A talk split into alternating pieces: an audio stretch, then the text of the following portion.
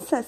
Sejam bem-vindos ao Pod Kids, o podcast da Kids Church Renascer.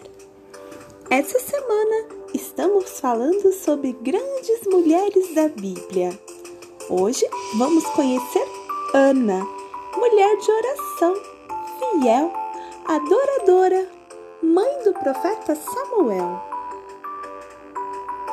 Ana não podia ter filhos, mas ela confiava em Deus e orou com fé por um filho.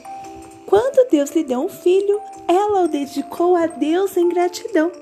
Seu filho Samuel cresceu no templo e se tornou um grande profeta.